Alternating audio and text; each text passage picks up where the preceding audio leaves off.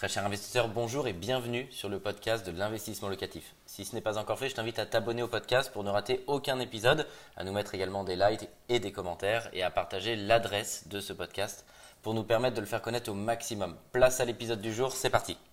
Comment diminuer les risques en immobilier et au fond quels sont les différents risques de l'immobilier? Alors en 1, ce qui est important de bien garder en tête parce que c'est vraiment le, fondement de la prestation investissement locatif, c'est que vous pouvez diminuer déjà complètement une énorme partie des risques de l'immobilier si vous rentrez dans un produit qui est initialement décoté. Pourquoi? Parce que quel est le risque qu'il pourrait y avoir en immobilier si vous rentrez sur un produit qui est au-dessus du marché, par exemple? Je vais prendre un contre-exemple. Bah, le problème, c'est que si demain, vous avez la volonté de revendre cet appartement, euh, bah, potentiellement, ça veut dire qu'à la revente, vous allez perdre de l'argent. Ce phénomène, il est très bien connu puisque je ne veux pas généraliser, mais tout le monde le sait, c'est vraiment un des problèmes des produits type Pinel, c'est-à-dire l'achat dans le neuf, puisque en même temps, c'est normal, vous allez acheter un bien qui est neuf, donc forcément, il est plus cher que le marché classique, et donc c'est le risque sur ce type d'achat immobilier type Pinel en défiscalisation, c'est que vous rentrez sur un produit qui est au-dessus du marché, et donc si vous voulez le revendre bah, à court terme, vous allez perdre de l'argent.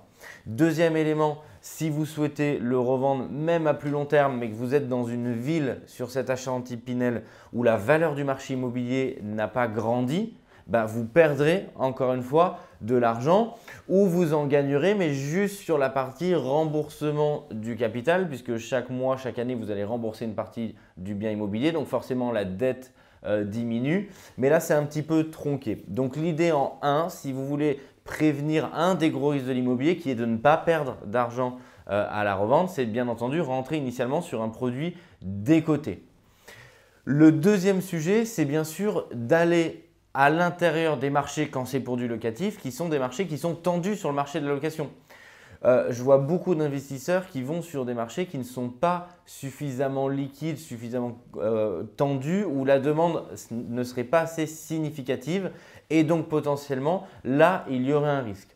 C'est pour ça que chez Investissement Locatif, ça nous tient à cœur d'aller dans des zones et dans des régions où le marché est tendu. Donc on est présent en Ile-de-France, on est présent à Paris, à Lille, à Bordeaux, à Lyon, à Marseille, à Rennes, à Nantes, dans plein plein euh, d'autres villes également qu'on ouvre actuellement. Et je prends l'exemple, par exemple, quand on est présent euh, en Ile-de-France, même si c'est à une heure de Paris, on est dans une zone qui reste tendue, où il y a un marché locatif, puisqu'on a récemment ouvert notre agence à Melun dans le 77. Donc vraiment, c'est de ne pas aller dans des zones où il y aurait un marché locatif qui serait inexistant ou beaucoup trop faible, parce que ce serait compliqué. Ça veut dire qu'il faudrait que vous baissiez le prix petit à petit pour arriver à trouver un locataire.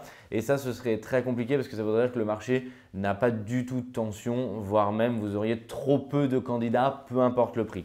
Donc quand vous restez dans des zones suffisamment attractives, ce risque, vous l'éliminez également. Enfin, pour que l'immobilier soit rentable aujourd'hui, tout de suite, mais également dans 20 ans, sur toute cette partie-là, c'est-à-dire à la fois tout de suite, mais sur le long terme, il faut bien évidemment euh, que le marché, ça rejoint le marché locatif qui est une demande sur le long terme et que vous n'ayez pas bah, un locataire à l'instant T, mais quand il faut relouer, bah, 3-4 mois de vacances locatives parce que forcément, sinon, ça va faire énormément chuter votre investissement. Donc l'idée, c'est d'essayer, on n'a pas de boule de cristal, mais de se projeter et de se dire bah, la ville dans laquelle j'investis, est-ce que demain potentiellement le marché sera encore tendu? Est-ce qu'il y aura encore une demande de location dans cette ville-là? Ce qui est intéressant de regarder, c'est donc ce point-là, c'est la démographie de la ville. Est-ce qu'on est sur une ville qui est en croissance? Est-ce qu'on est sur une ville qui est en décroissance?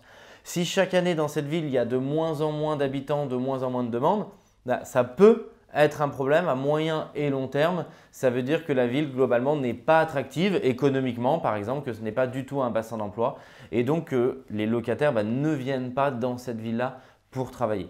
Donc je vous invite vraiment, si vous souhaitez limiter, si vous souhaitez éviter, si vous souhaitez tuer tous ces risques inhérents euh, à l'immobilier, et eh bah, déjà d'investir, mais c'est ce que j'appelle le bon sens paysan, dans un bien qui est décoté puisqu'il y aura des travaux à effectuer euh, par rapport au marché actuel, d'investir dans un marché où il y a à l'instant T une demande locative, et en trois, de regarder la démographie de cette ville. Est-ce que sur le long terme, c'est une ville qui va être attractive?